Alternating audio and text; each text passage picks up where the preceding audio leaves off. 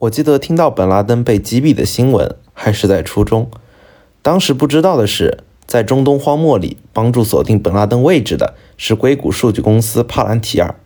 所以这家公司提供的数据服务到底有什么魔力？今天的嘉宾或许能给出一些解答。他就是我的学长郑宇博士。二零二一年，他毕业于复旦新闻学院，现在担任法语科技的 CEO。这家公司是一八年时在社科院王国成教授的带领下，他和社科院、中科院和中科大的小伙伴一起成立的，提供的是面向智库、科研院所的数字化转型解决方案。比如，他们基于计算社会科学和人工智能，研发了一套分析美国社化战略的智能系统，能够预判一条法案是否通过。他们的服务已经被国家级智库甚至中央部委采用。我起初好奇的是，一个新闻系的学生为什么会对人工智能感兴趣？OK，就是呃，其实最早结缘的时候，可以说是大一的时候，我们刚来复旦都会想听很多的讲座嘛。当时非常有幸听到了就是陆琪老师的一个讲座。就是微软以前的那个是那个陆琪博士吗？对对对，就是那个陆琪，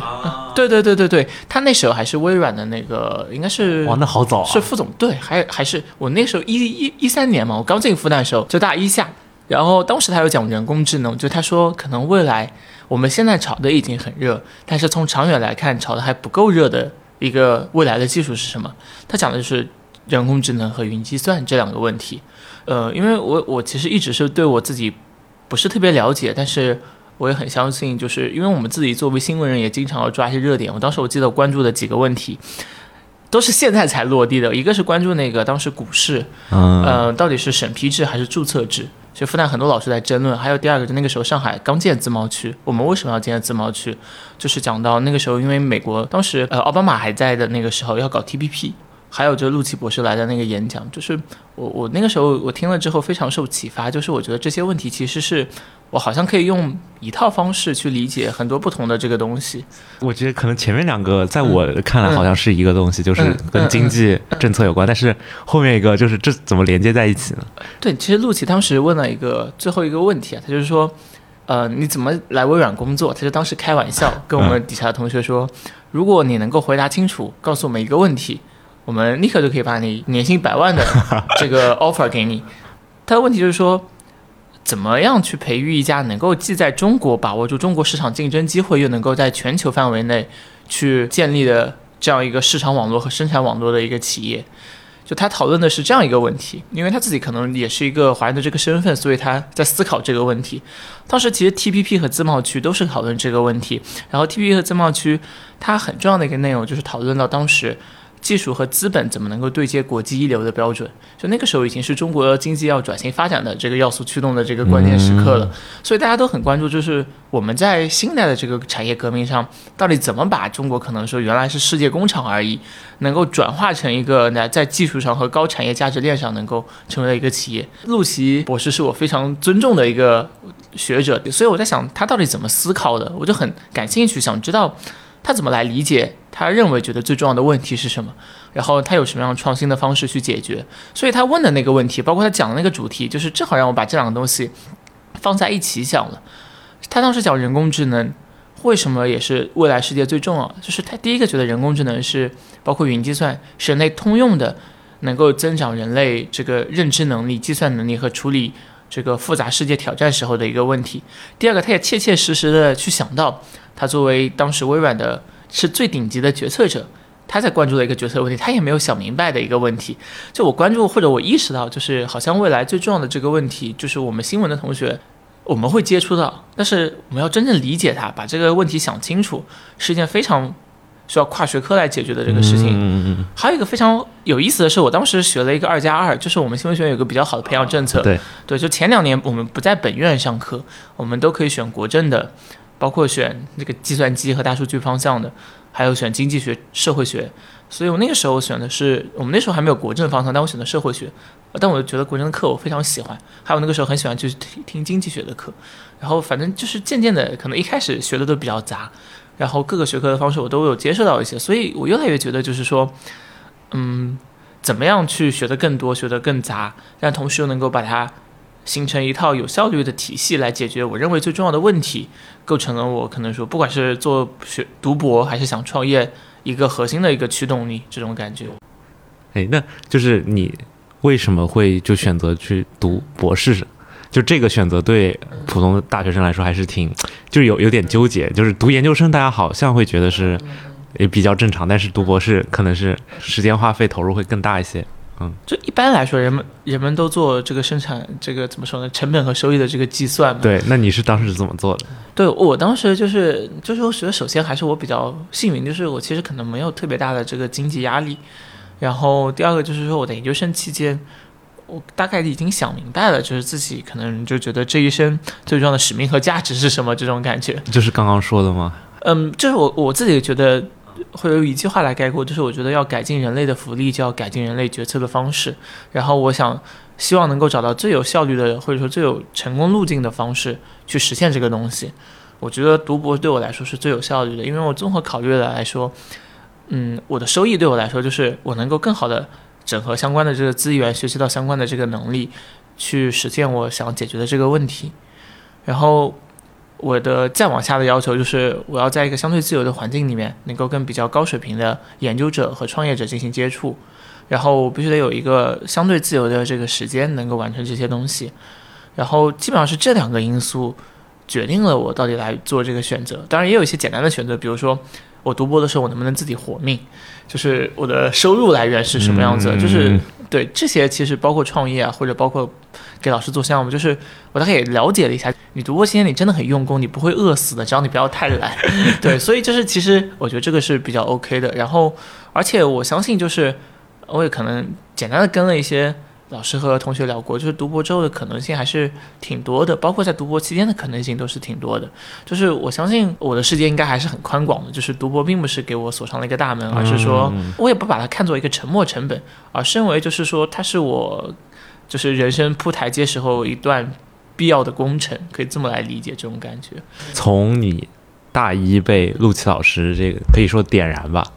然后到。你后面决定要提高大家的决策，就人类的决策效率，就这个中间有没有发生过一些什么事？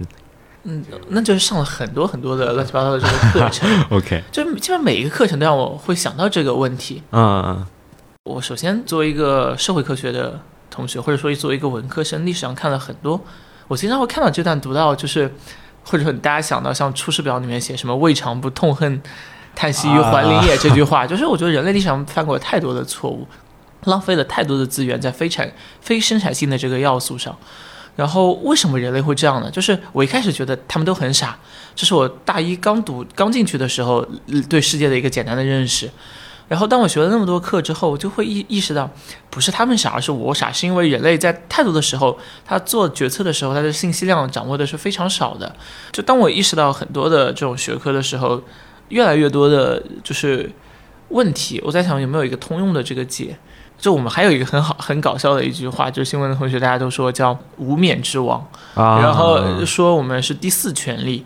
然后有很多的同学觉得自己梦想破灭了，就是我们新闻系破灭的一种感觉，因为那个时候纸媒发展的不是特别的 OK。但大家都抱着是个理想的这个态度，就是说，哎，为什么我们这个理想？就是不能够实现，是有一种世风日下的这种这种说法。当我大一、大二上了一些通识课，比如说政治学的或者经济学的课之后，我意识到大家觉得好像这个问题是别人不对，或者是这个环境不对，而是我们可能做错了什么，或者我们忽略到了哪些的这个信息，所以导致我们对这个问题、对这个世界的理解有偏差。但我们到底应该怎么去理解这个世界呢？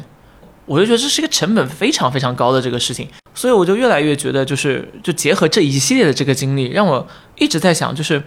嗯，我有什么办法能够做一些真的能够让人类整体福利能有所改进的一个一个一个事情？就既有可能说陆奇博士点燃了我这个想法，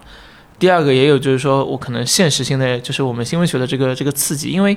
我当时还有一篇很经典的一个文章，就是说。我们怎么来理解新闻在经济价值当中这个问题，就是市场的这个问题。一般来说，嗯，包括科斯的那个交易理论都会讨论到一个问题，就是如果市场信息是足够充分的，然后产权保护是足够清晰的，那市场就运行就是最有效率的。嗯嗯。但大部分人的得到的这个日常运作的信息都是来自于新闻的，然后我们新闻都觉得好像我们再也提供不出那些有价值的信息了，那整个社会不就混乱了吗？但我并不觉得这个我们随着纸媒变得差，整个社会就混乱了。所以我就在想，就是说中间是不是应该有一个更加好的解决方案，能够把我们所谓新闻的这个黄昏和数字时代的这个朝阳能够结合在一起的一种一种情况。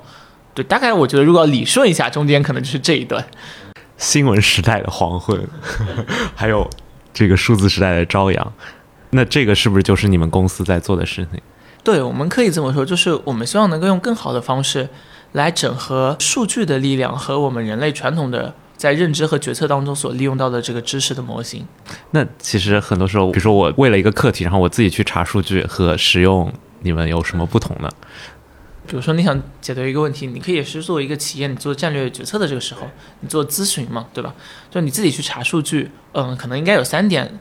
第一个就是你这个决策它的这个频率是多少？就如果你两三年做一次，那可能你专门做一个课题组比较 OK。但是最重要的问题是在于，你能不能在我们想服务的是一个周期性的决策，你能不能让你自己的决策越来越聪明啊？你要具有可积累性。就你不断是使用一个产品的时候，就是我希望我们的产品是能够和用户一起共同来成长，然后或者说它渐渐能够变成一个自己自组织的一种产品，或者说自组织的一套决策体系。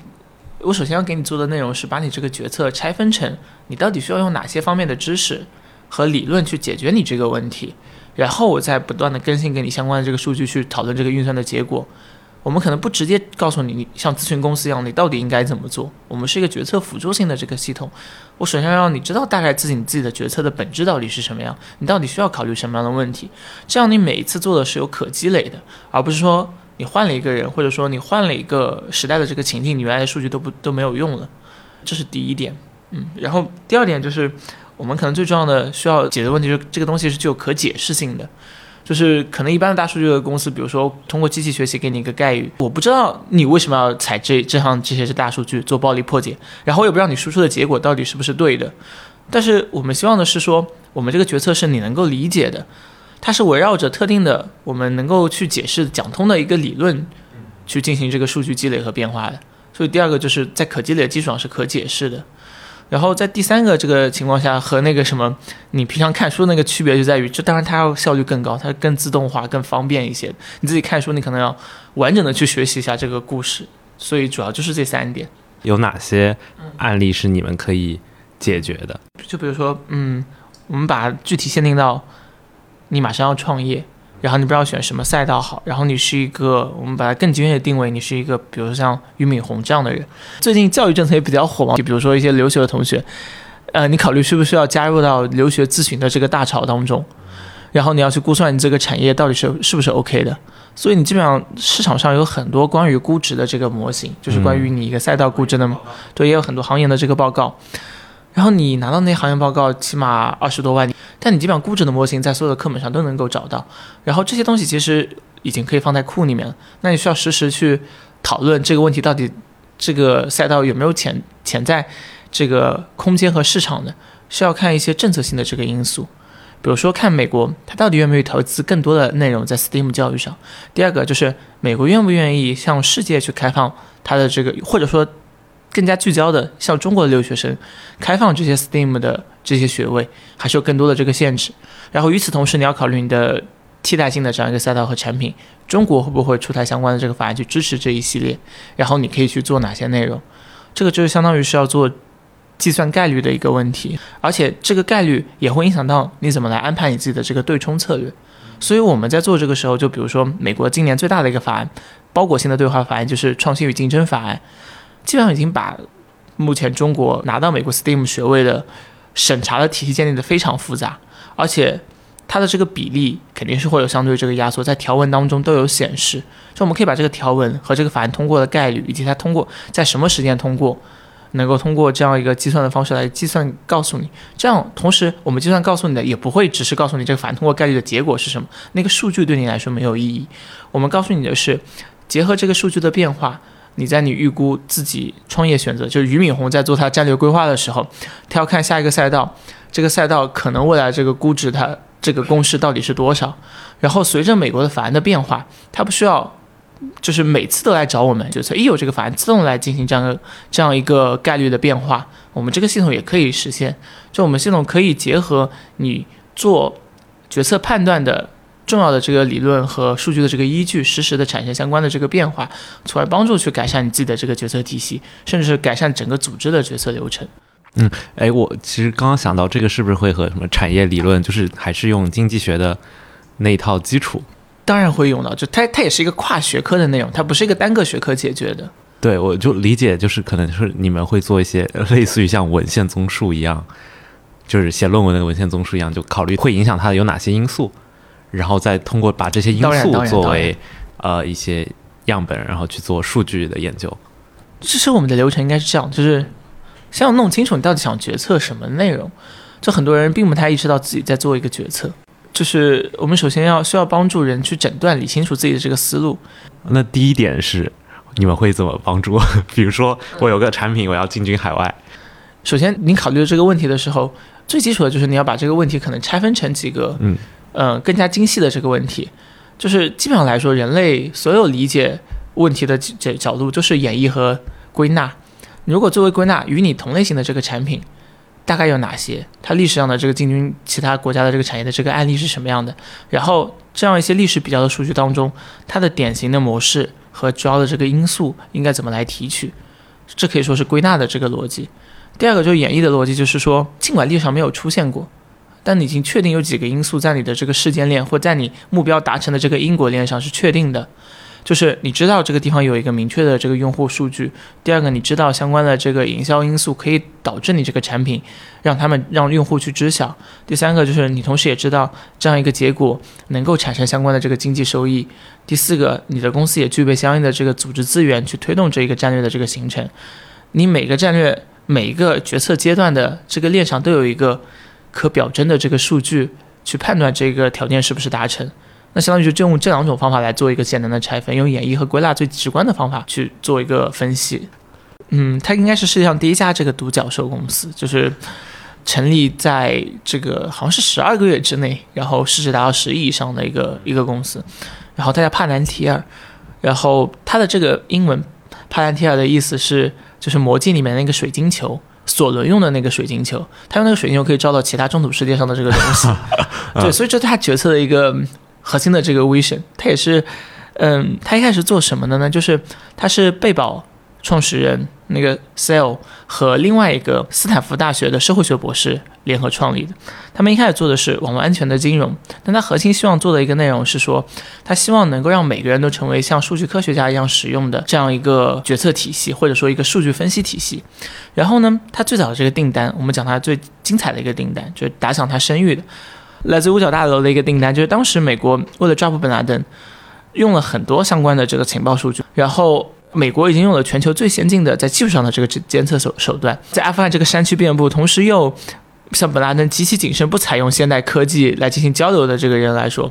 就没有办法解决这个问题。所以帕兰提尔提出一个方案，就综合了数据和社会科学的一个理论，就是本拉登他作为一个相对传统的恐怖组织或者说半游牧半军事组织的一个领导人，他行为的这个方式是什么呢？他只会到自己信任的人的具有组织。在当地有组织能力的这个群落当中，所以你一直去监听，或者你用卫星一遍遍的扫，你哪怕二十四小时扫的扫，你可能都扫不到它。同时，你也不知道它具体到哪个地方，你也不可能每个据点都把军队开过去，你这个对当地治安有非常大的这个影响。你要在一个既能够保证你军队安全和社会不动荡的情况下去找到它，那你最好的方式是说，你首先把它所有的穷尽它的。移居的这个可能是什么样的？所以他们在找什么呢？他们就找一系列关于本拉登当时去到哪里，或者有哪些新闻媒体的印刷品的这个报道，这个当地的人曾经与本拉登有关，他构筑了一个本拉登整体的这个社会网络。然后这些社会网络当中，每一个相当于是一个小的这个子群，在哪个地区拥有哪些产业，然后挨个的去对这些地区一个个的拔除，最终来帮助你。去得到布拉登的这个据点，他给的是一个基于社会科学和数据科学的一个解决方案。它的印刷的这个情报，包括当地的他到底现在哪个坐点，对，这个是公开的。嗯，而且有一些可能也是，虽然是有些也是涉密的，就是美军的一些可能，比如说地理位置啊、地理信息啊，或者当地的一些军事质量的这个估算。但它最关键的是，它给出了一个双方都能够理解的一个解决方案，同时把它这样一个行为方式用相当于数据科学的这样一个社会网络的方式表征出来。最终，他做成了这个订单之后，他就开始进行了一个爆发式的这个增长。他就为每一个细分的领域，包括一开始虽然是网络安全和国国家国防安全，后面涉及到像航天、像能源，所有这一系列需要依赖于数据驱动的这个决策，你可以把它理解为，它为人类各个领域的决策体系搭建了一台苹果那种图形识别式的那个电脑的那种感觉。就你觉得为什么他们公司能想到，而美国政府可能他们花了这么多钱请了聘请了最优的情报人才，会想不到能够通过这种方式来解决？对，这个就是可能，就是我觉得最重要的问题就在于他有没有一个就是极度开放的头脑和跨学科的一个背景知识。就是你专业程度越高，其实其他你的边际效益是越递减的，因为越是专精的这个人才，越是一个领域学习到非常深的这个人才，他基本上的思维方式都被这个东西重新塑造了。所以帕兰提尔能够做到的原因，是因为他们把这样一个通用性的问题能够用。极度开放的跨学科的视角来做一个解决，所以它能够去代替，比如像政府或者像传统的高度专业化的组织所进行的决策方式，就是他们不知道自己的决策可以被用这种方式来解决，这就是交叉的这个这个力量。嗯，所以我们讲跨学科的时候，其实就是讲这种这种跨学科。对对对，就是你要让你的脑袋觉极度开放，因为最关键一个一个问题就是。当你手上有锤子的时候，你看哪儿都是钉子，这个是一个最基本的问题。就是你手上的锤子长得越壮，你觉得，嗯，哪儿的钉子我都能够敲。但最关键的是，你要先去看那个东西到底是不是钉子。就光是定义事实是是什么，就已经是一个非常有挑战的决策问题了。你不同的学科的角度看上去，这个钉子它的形状和样貌都是不同的。有哪些你还知道的例子吗？嗯，对，还有就是说，比如他们做的那个。能源方面的这个决策的这个领域，你像现在碳中和也是全球性需要去思考的一个问题。然后你自己在选择你的，比如说你是一家企业，或者说你更精确的来说，你是一家呃汽车的企业，你需要使用很多的这个能源，但你可能考虑到三个问题：第一个，你要知道你政府有可能在什么地方给你提供什么样的补贴；你要知道政府流动的信息是什么样子的。第二个角度就是你目前市场上油价和新能源的价格的这样一个起伏的变化，大概有哪些因素决定的？然后第三个就是说，在能源最后导致你饰品呃你的产品，就比如说你当然知道，呃油电混动和油气的那个车的体验感也是不同的。它这个市场直接导向你市场的这个营销的这个收入的可能性是多少？你有三这三个维度，你就需要打造一台一直来帮你搜集这三类决策支撑依据的这个一个决策机器。嗯，嗯我非常喜欢他一个台词，叫做“未来的基础设施在今天送达”，就未来人类都会这样做决策，你所有的决策都变成可计算化，都有数据来支撑的。但是你今天就需要有一个机器来帮你真正把你这个决策拆分起来，并能够不断的支撑这个决策体系在运行。嗯，那如果它变到个人，就是就是说未来的那种个人的方式，你脑中它大概大概会是一个什么样的形式？复旦一个国务学院的非常著名的老师，他的一个想法就是说，也是你的导师，对，也是我重要的这个导师，我跟唐老师的关系也非常好，也是一位长江学者，对，也是一位长江学者。他想法就是说，人类所有的这个决策都可以被相当于是说，嗯，模型化来计算。嗯，举例来说，你买房子，嗯，会是一个决策，对吧？第二个，你选择什么样的这个职业，肯定会是一个决策。更短期点的，你要去选择去哪里旅游。然后未来一个决策体系应该是这样的，就是啊，你能够输入你的偏好，然后它自己有一个数据库，它能够把你这些偏好所牵涉的数据都能够跟你进行整合，它最后输出的一个方案是你经常在自己决策的时候做依据的一个方案。比如说旅行，就是一个旅行的一个路线规划加基酒套餐，然后这个东西要是比较优的，如果你是买房，就告诉你有哪些区域这个房产的这个目前的这个可售价是多少，并且帮你找到这些房产。就是我在想，就是人是不是知道他自己的偏好？就是如果要他要输入他的偏好，如果他不知道的话，那他岂不是输入不了？或者他输入的可能不是他真正的偏好？对，这个就是一个，就比如说像选择职业就是一个问题。对，嗯，而且未来人类的基角色的产品都是跟人共同成长的，就是他需要积累你足够多的偏好，就是你需要喂他足够多的养料才能够达成符合你的这个偏好。人很多角色都是叫 heuristic 启发式决策。你所有的决策其实是有一个 baseline 的，你这个 baseline 是怎么建立起来的呢？是你在完全不知道决策是什么回事的时候，你就建立起来的一个品味。举举一个例子来说，就像，嗯，你你有一个经典题目，就是说你走过一个稻田，你要找到其中最强的那个麦穗。然后，但你不能回头，你同时你手上只能拿了一根。然后你如果发现一个新的，你你必须要把原来的那根丢掉，你就只能拿一根。那你有什么办法呢？你首先前五十最好的决策是你前五十米不要去拿任何一根。你前五十米，你先去判断这个 baseline 大概是在多少，然后你去到后面五十米的时候，找到一个你觉得跟基准线差距最悬殊的这个东西是什么。所以未来一个决策机器应该是你找到最典型或者说最经典的一个在决策时的成功路径，然后把它作为一个 baseline，然后不断的一方面是校准你自己的。这个决策的这个体系，第二个是说，这个体系本身也受你自己的这个影响决策来做互动。你可以给这个东西做一个 rating，就是你觉得每次输出的结果，你可以给优或者不好，这样就是机器学习最根本的这个方法。就是你如果一直觉得它不好，这个打分就会一直偏低，那这个 baseline 就会产生这个相应的变化，更偏向于你自己心里面所用的这个偏好。第二个方面，它同时也会影响你，它会也让你知道，就是嗯，在。普遍的社会博弈之下，可能最优的这个策略大概是什么样子的，或者一个经典的策略大概是什么？这具体是什么意思？OK，具体来说就是，比如说你要选择一个职业，然后你知道，一般来说你选择这个职业的时候，你要配套你的教育体系和你的投资。你你在择校的时候选什么样的专业，他可能会问你，你普通的语文、数学的这个成绩大概是怎么样的？你目前自己所喜欢的一些。爱好是什么样子的？你的家庭关系是什么样子的？然后这些这个因素能够去决定你大概会要去选择什么样的这个职业和成长路径。在我不知道你个人的这个偏好之前，我是怎么来确定这条路线的？我选几个最经典的这个成长路径，比如说你想成为一个顶级社会科学学者，我们拿唐老师的案例作为一个 baseline 去比对一下你自己的这个成长路径是什么样的。用选几个，比如唐世平老师，然后比如呃选经济学院的几个教授，他的这个经典的成长路径是什么样的？然后和你的这个信息一比对，你们当中先看一个最接近的，然后他给你一个规划，你对这个规划做一个点评，或者说他给你一系列这个规划，你给一系列这个选择策略当中，你去做一个自己的这个选。但是这样的话，我觉得就从这个成职业成长来说，很可能是不可复制的呀，就是可能未来，比如说就是做学者这条路，他。可能很多都是要海归之类的，对吧？那就时代发生变化以后，这个决策就会完全就变了。对，就是两种类型嘛。那个是属于就是说归纳式的，就它只是告诉你 baseline 是什么，你的基准线是什么。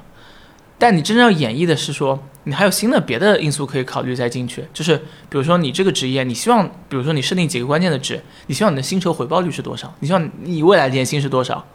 你未来年薪，你希望你年薪一百万，你肯定不会想做一个社会科，我肯定不会推荐你去读新闻或者读国政，对不对？我可能会推荐你读计算机，或者推荐你去读金融。然后像这样一些这个内容，就相当于可以掺杂在这样一个基准线当中。嗯，就是通过不断的增加，就是新的数据，对对对。所以机器公司和用户都要一起来成长，才能打造一个更好的一个决策体系。对，这其实会不会就和就现在的，比如说抖音。有点像通过不断的收集你划掉或者是观看的这个数据，然后来判断你的决策。嗯，就是我们这个东西和抖音可能根本有一个区别，就在于它是有一个典型的偏好的，它典型的偏好就传播性质的这个偏好。啊，这就涉及到我新闻学本来的这个专业了。它要求最多的是你用户不断的点击，不断的花时间沉浸在这个上面，这是它最根本的这个决策目标。但我们认为，就是我们并不是想做这样的哦，你们是一个外部的信息，对，我理解这个差别了。对对对对对，就是我们把人类的决策理解为四个步骤：第一个去定义你的价值，第二个去评估你可以所有所有搜集到的这个信息和环境，第三个步骤是选择你相应的这个策略，第四个步骤是执行。机器只能解决中间两段，你做前面一段和最后一段都是有道德风险的。所以，就是你只能有自己设定的这个价值。第二个，你最终的这个执行不能够由机器来完整的代替人类。中间的两步，搜集信息和选择历史最优的这个策略，是完全可以通过机器来进行优化和改良的。我们这个东西其实还有更最根本的区别，就是商业逻辑上的不一样。那个是 to C 端的，我们可能 to G to B 端的，就是我们可能也更加偏向一个社会价值高的。因为最简单一个就是，我们也和像教育部。会有过一些相关的这个合作，还有中国高教学会，为什么就是有这样的合作？因为有一个经典的这个例子，就是基本上就业的高峰和培养的高峰都有一个五年的差距。什么意思呢？就是说，比如说像现在，我们觉得人工智能已经到达一个顶端了，但它的人才在五年之后才满足这个产业链顶峰的这个培养人数。但那个时候市场其实这个高峰已经过去了，就这五年的时差，其实会造成很多教育资源的这样一个浪费。对，这就是教育资源的错配。这你这个词用的更好。对，就这样一个错配是可以通过相当于大规模的以计算社会科学或者说计算决策为中心的协调方式来改变的。比如说最简单的，每个学校的这样一个你的就业指导办公室可以拿到市场上的一线的这个信息的这个数据，能够改良你自己，实时的改良你自己的这个培养方案和你就业的这样一个辅导的导向。那我们可能不能完全解决这个问题，因为这个问题当然不只是决策导致的，但是它在这个信息的这个传播上是能优化这样一个资源最有效率的这个配置的。所以就是我们要考虑的问题是周期性出现的复杂的决策。它涉及到的这个资源不是只有一种类型的体现，你像点赞和传播，就是我爱不爱看以及我内容是啥，基本上就这两个因素就就能够决定了。但是我们希望能够解决的都是稍微复杂一些的这个决策，而且它是周期性出现的，大概是这样一个问题，但也不能是那种瞬时高频的，那个是属于商业智慧决策，比如说用运筹学的方式解决物流，我们不是那样子的那个问题。对现在的就业的辅导办公室，嗯，其实他们是和现在学生想要去的一些真正想要的职业，可能是有很大的一个 gap，很有很大的差距的。对，其实最主要的问题就是在你可以把决策的那个步骤你再想清楚。大部分的学生，第一个就业指导办公室一堆的是有生涯规划教程，那是在解决什么问题？就是你不知道你自己的决策怎么来定义，就你问不出问题，你不知道对你来说什么是有价值的。当然你问不出问题也是很正常。所以他们那个方式是什么样的？就是我告诉你几个你成功校友的经验，他们怎么走出了这一条路。但你如果应该把这个东西更细分的拆散下来，基本上所有职业考量的时候，你有哪几种价值要实现？你的经济待遇、你的社会名誉地位、你的时间安排、你的生活幸福和你的一个可能更虚一点的人生意义和人生价值这一类的东西，就这应该五个要素。你这个可能是学生自己选的。然后后面第二个部分就是说，他一直在做的一件事，而且可能做的很不好的一件事情，就是他们在搜集就业信息的这个过程当中，这个信息是极其不匹配的。基本上是哪个甲方或者哪个政府单位告诉他我有这个信息，他再把这个信息传递给你，或者说他帮这些政府在做一个校学校的这个动员。这些政府到底需要什么样的具体的这个技能，或者说人物的一个刻画模型，他是不知道的。而对于学生来说，市场上到底有多少家类似的这个公司，也是不知道的，因为学校只能接受有限的社会网络的这个信息。在这个过程当中，就是希望，如果最好的一个情景，就是能够把所有的这个就业市场的这个信息都能包括把它数据化，然后结合到一个你自己一想就能够想明白的就业决策系统当中去做这样一个点点的这个勾选，这这最后就能得出一个最优的这个策略。你现在在做的这个，给教育部做的这个和这个有关吗？是呃，我们我们现在在做第一步，就是我们会有举一个例子来说，我们公司可能未来就是目前在初创期，就是但我们可能希望能做的东西是很长远的一个事情。为什么在我们中国的时候，有一些领域它是以经验积累的？如果放在社会科学上，就是我们现在还在帮教育部做第一步，我们在做教育现代化的这样一个统计材料。现在最基本的是，你对中国大学生大部分他的就业水平，他在市场上的这个人口劳动力的这个要素的描绘都没有描绘清楚。所以你首先第一步需要的说，如果我们把它称为社会决策的一点零到四点零，你一点零的部分应该是把你所有的跟决策相关的信息能够数据化。第二个阶段是你这些数据化了之后，你能够有一个综合性的平台，把该要的这个数据装到几个决策框里面，几个决策条件的这个模型里面。第三个部分是说，你要能够去做一系列的相关的可能性的预测。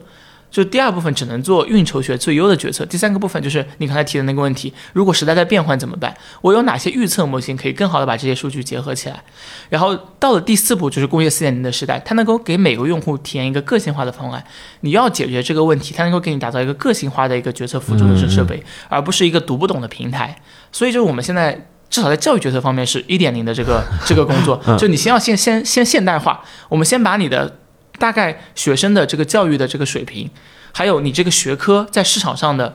这个相当于它的市场价值这两个东西统计出来，我做一套系统，让学校能够去比对自己学科的这个发展和学生劳动力素质的这个发展这样一个内容。就我知道你们还会做一些呃，比如说对美国的议员他们通过法案的这个预测，对这个我还挺好奇的。比如说做过哪些预测？哦，我举一个比较安全的例子，就供应链的那个例子，还有一个就是它金融审查的这个例子。呃，首先我来简单的说一下这个原理，就是法预测到底应该怎么来做。就是其实方法简单来说就暴力破解吧，就我攒够足够多表征美国议员他到底怎么来做决策的数据，还有表征一个他这个法案历史上有没有通过的这个数据，这个最简单的一种暴力破解的方式。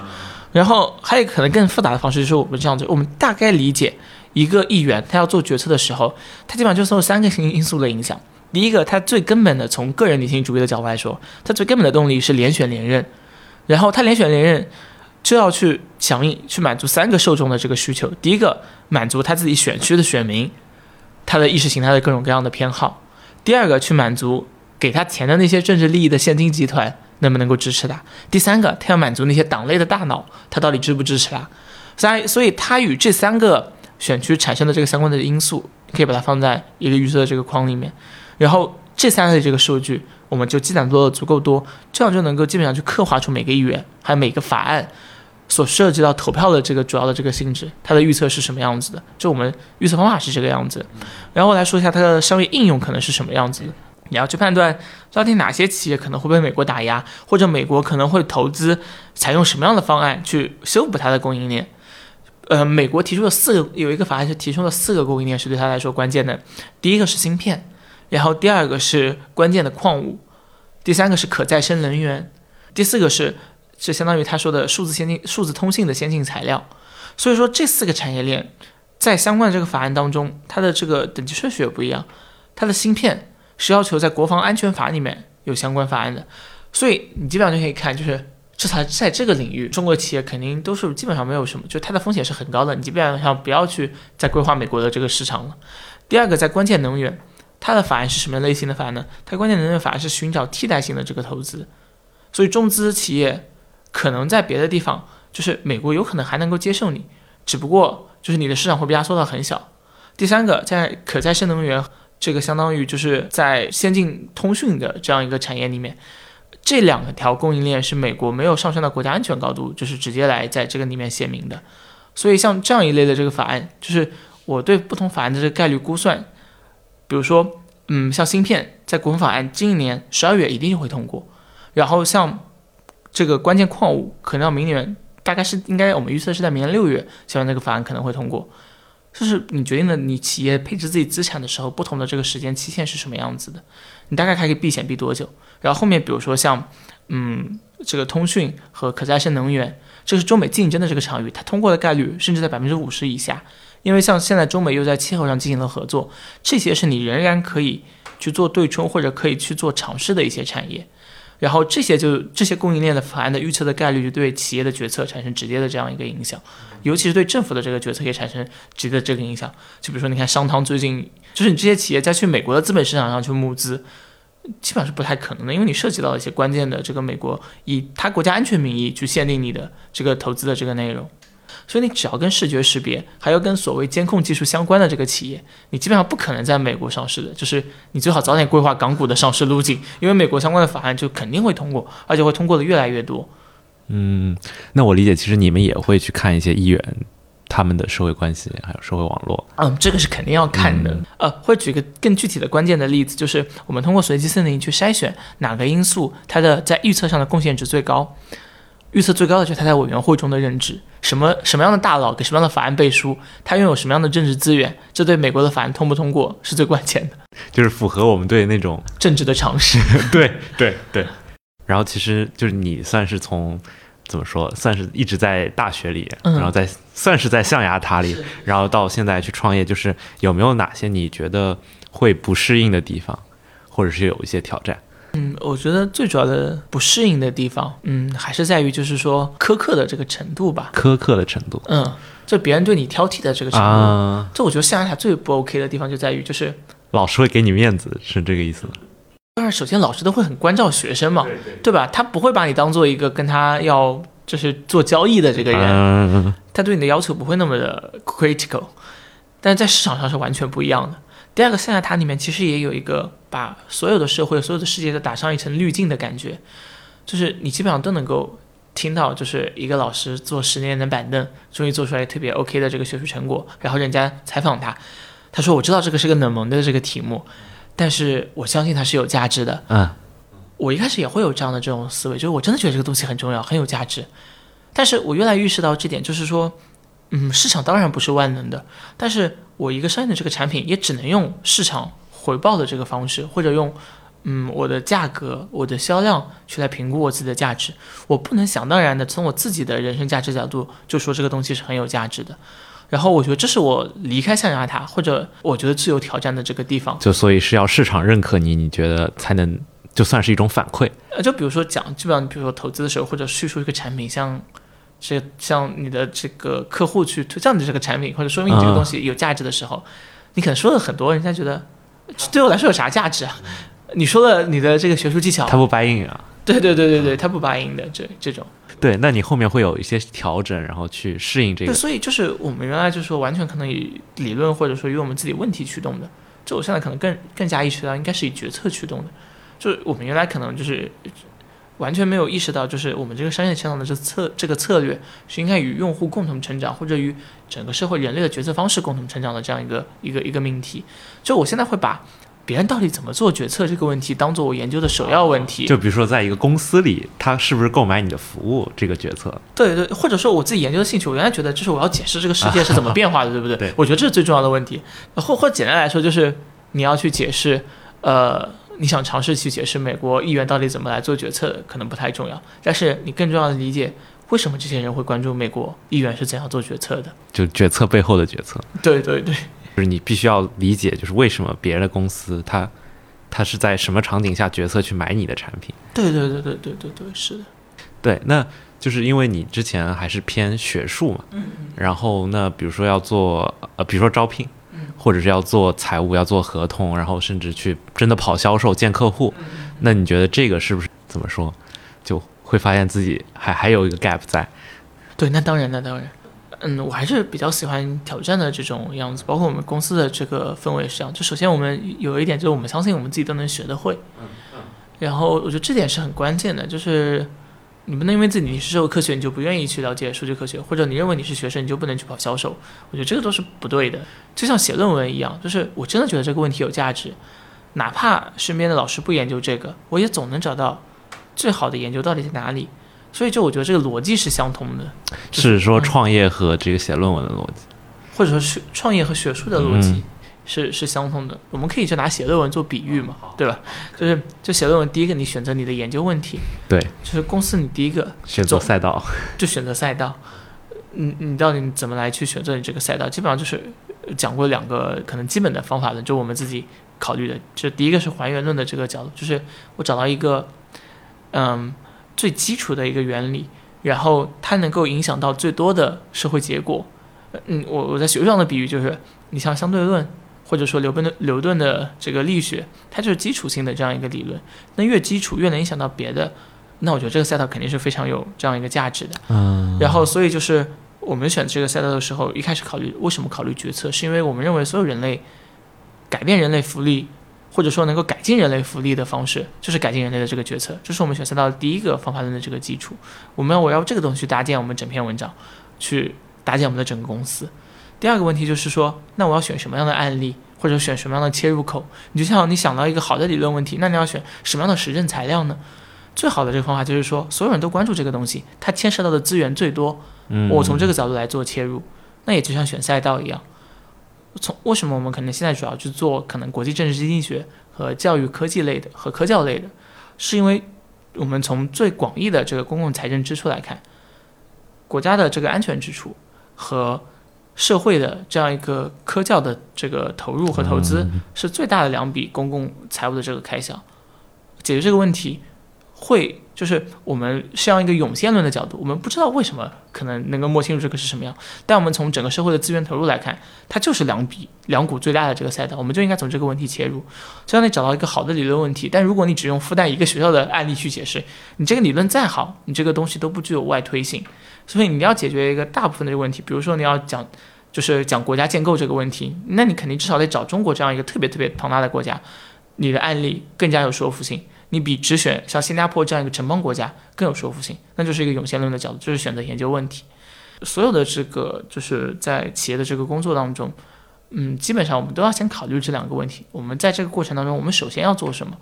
这是这是第一步。第二步就是所有的写论文都要做文献综述。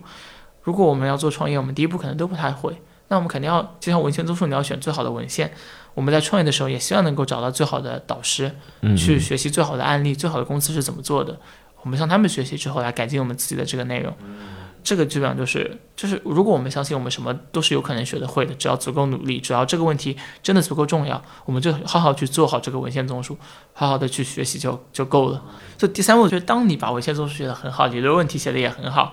你把数据也要搜集到，但你仍然可能写不好一个论文，就是你的研究设计和你跑数据跑得不够精妙，或者你找数据不够多，它就是个执行力的这个问题。这是之所以考验学术，考验一个博士是不是一个好的学术，和考验一个创业者是不是一个好的创业者，在可能他最后百分之九十九到百分之一百的那百分之一。这是最难的一部分，就是他到底怎么把这个最后的一步给跨上，他到底有没有付出足够多的执行力和努力把这一步解决掉？那其实对两者来说考考研都是一样的。你每天在家里面拖延症不写论文，和你每天害怕不去跑客户，是相似的一种拖延症的体现。对嗯，它其实都是遵循的一套逻辑或者说一套模式。就我们也把它称作为就是说愿景导向的，就是核心的问题在于我之前就有知道我要去改变，我要去创造一个美好的世界，我有一个愿景。就我觉得不管是你读博还是想去创业，这个对你来说都是很重要的。就你没有这样一个愿景，就是读博和创业都是一个非常艰辛和充满着挑战的工作。嗯，你是没有足够多的精力和热情去完成它，你会让自己折磨得很痛苦。这样我觉得不是一个很好的人生状态。嗯，但其实我觉得就是你算是比较幸运的，就是你能找到这个愿景。那肯定是但是其实很多人，甚至连我，我觉得我都没有找到很明确的说，哦，这就是我的愿景，我要一辈子为之努力。对，我觉得这个还是挺难的，说实话。对，我觉得你说的非常对，就是我真的是一个运气很好的人，照在这个角度来说，对。但是，嗯，除了运就是运气以外，我肯定也走过一些弯路，就是什么弯路？什么弯路？就比如说我上了很多课，就没啥价值，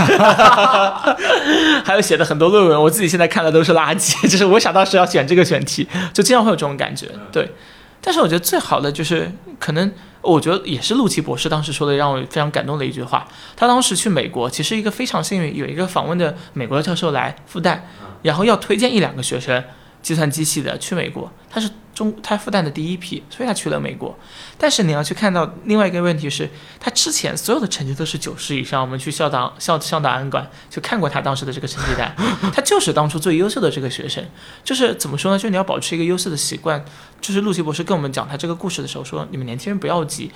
就是你可以把成功理解为在人生路上去等一班公交车，就是你坐在那里等，你只要站在合适的地方，总有公交车会过来的。可关键就是说，你要愿意去在那边不断的保持在你这个位置上，你要一直处在一个你能够接受最多的信息，去不断的挑战自己，对世界的最重要的发明和发现充满好奇，并且去努力去寻找和你的合伙合作人的或者说合伙人和伙伴的时候，你这样一个状态，就我我相信你总会有一天会找到你觉得让你觉得你自己愿景是什么的这个东西，那个时候你也会具备相应的能力，而不是要从零开始。嗯，关键是怎么来保持那个状态。但我觉得这个道理是陆琪博士那个时候就留给我的。啊，对，还有一个就是呃怎么来克服一些从博士到呃从学术到创业的一个一个 gap。这最主要是还是要找到分工和协作的地方。就回到我大一时候就感动我的那个问题，经济增长的问题，就是你只有建立良好的分工，去发挥每个人的比较优势，你才能够建立一家公司。就我觉得一家公司最基要基本上有三点，就第一个一定要创造发明出好的东西，嗯第二个产品，对，要好的产品。第二个要有好的这个运营，它能它因为公司是一个组织，它要不断的维持这个组织的团结和高效的运行，所以你需要一个非常好的运营官。然后第三个就是一定要有人能够把这个宏观的商业战略给想清楚，你能够实现经济的这个增长，你的财务报表必须得 OK，必须得好看。就我觉得你找齐这三个基本上就差不多了，一个人能创造这个材料，一个人能把这个团队凝聚起来，然后第三个人能把这个材料转换成实际的这个呃产出，然后或者说商业上的这个价值。我我我觉得我很幸运，也是就是遇到了这样的伙伴。嗯，就像那个写论文的时候有有合作者一样，对对对对对，就而且创业不要想着太想着单打独斗，就是你没有办法跟别人说清楚。这个就是大部分情况下你找不到好的合作者，要么是你的 idea 可能实在不 OK，要么就是你实在不会跟别人进行交流。就是如果一个好点子你真的找不到合作者，我会觉得这个 make no sense，我觉得这不可能啊，就为什么会这样呢？对不对？肯定就是在这种时候就要多反省一下自己。对我觉得是，对就我经常跟我合伙人会吵，但大部分的时候我就觉得，哎，哎，幸好我跟他们吵了，是因为我意识到我自己有有问题，是我是我可能理解的不够 OK 了。就是大家的角度能够互相补全。对对对对对，他们真的就是，而且我也是创业越成功，我就学术可能才能做得越好，至少在我这个角度是这个样子。其实我还想问，就是因为你之前可能是啊、一个学生的身份，然后就算大家写论文也是个写作，但是可能你现在是一个管理者，嗯，然后可能 底下有一一帮同学了，然后这时候你会有什么心态的变化吗？你觉得？对，这点我还要跟大家讲一下，包括你还看了德鲁克的 书，对对对，就其实还有一个就是说，我一直都是一个非常热爱参与公共事务的这个人。然后有一个特别尊敬的一个企业家前辈，他跟我讲过一个，就是说你要听，其实“生意”这个词是非常好的一个词，生意生意是生命的意义这样一个概念，就他是真的这么想的。然后还有一个很好的词就是公事，公共的这个事就是啊，我们团队的，就首先我觉得对我来说，这个东西不是一个特别大的挑战，是因为我们所有的这个成员，这核心初创人员，都是各个研究生会的主席或者副主席。我们我们就有两点，就是当然也有一些说学生干部官僚气，就是这些批评是存在的，但客观的事实上也要承认，他们还是喜欢折腾的，愿意去讨论、关心公共的这个事务。公事，如果你愿意关心校园的公共事务，同时你愿意在这个过程当中去寻找你生命的这个意义，你在管理的时候也必然能够通过这个东西去去去感染到别人。就是你要告诉我一个，除非他是研发岗，他所有的公共事务他都没有参加过，然后我不会觉得这个人是有可能潜在能跟他合作的，因为他我觉得缺乏对于基本上就是扩展自己生命意义或者扩展自己对公共事务的协调能力具有相应的这个想法和准备。所以就是至少我在这一点上还是很看重，就是说一个人到底是不是，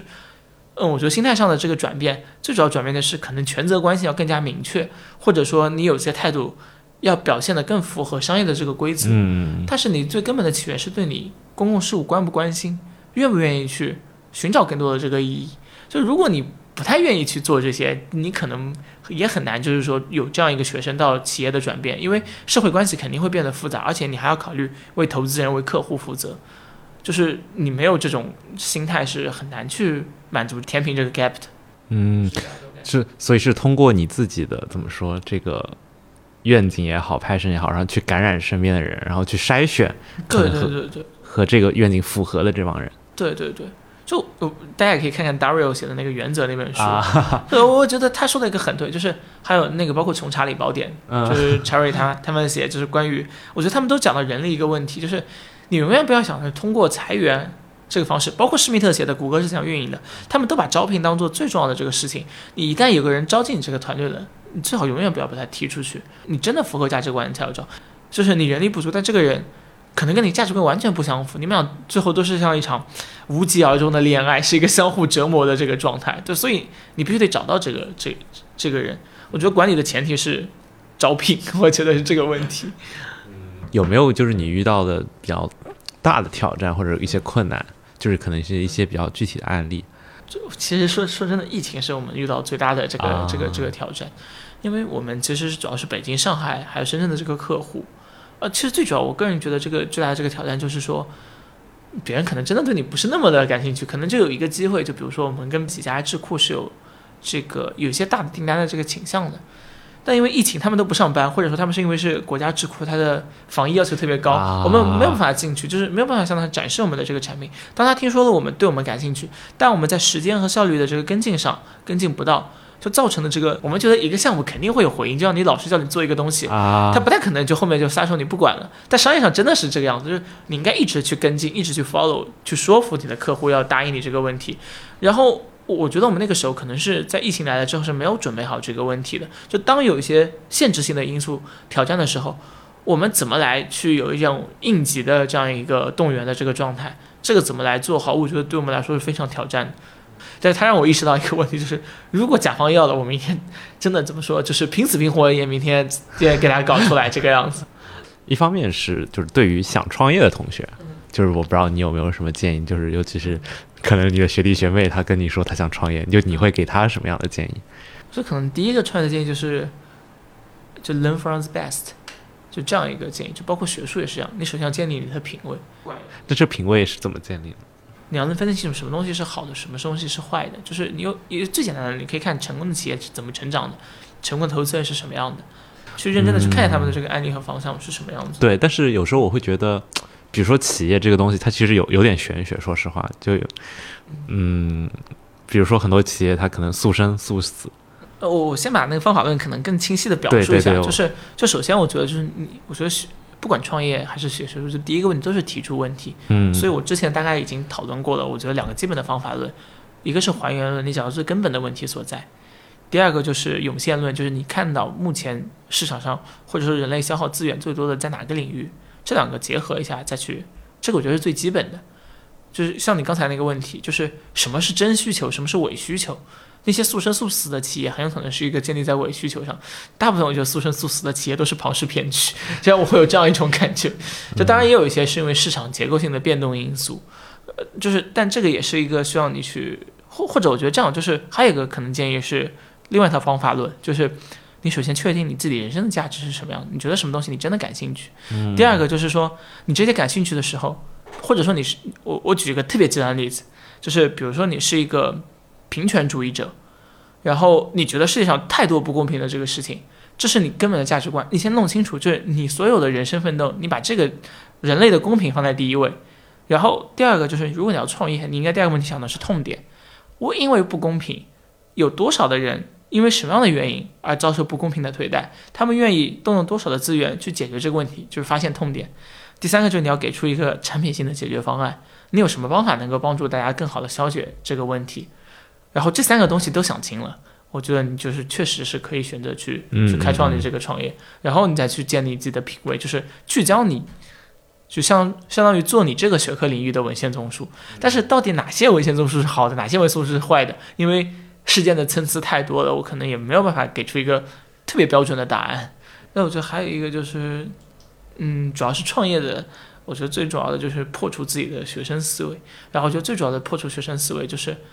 你你要去转换自己的游戏规则，就你不能用学生的那套游戏规则去理解别人，就不要太自我为中心嘛，应该是这样一个一个一个一个问题。就是学生还是比较，因为我觉得象牙塔是让人可以极大限度关注自己内心的，但当你走出象牙塔之后，你需要去更多的关注别人，然后而且你要尝试去理解别人为什么是合理的，然后只有这样子才能真正的去破除，就是很多人所谓所谓不喜欢的这个学生思维。我觉得可能在我看来，学生思维最主要的问题就是，就是天然的认为自己是对的。我觉得这个问题是非常严重的，也是固步自封的，而且它不只是学生有，只不过学生可能是在各个年龄层表现的最明显的。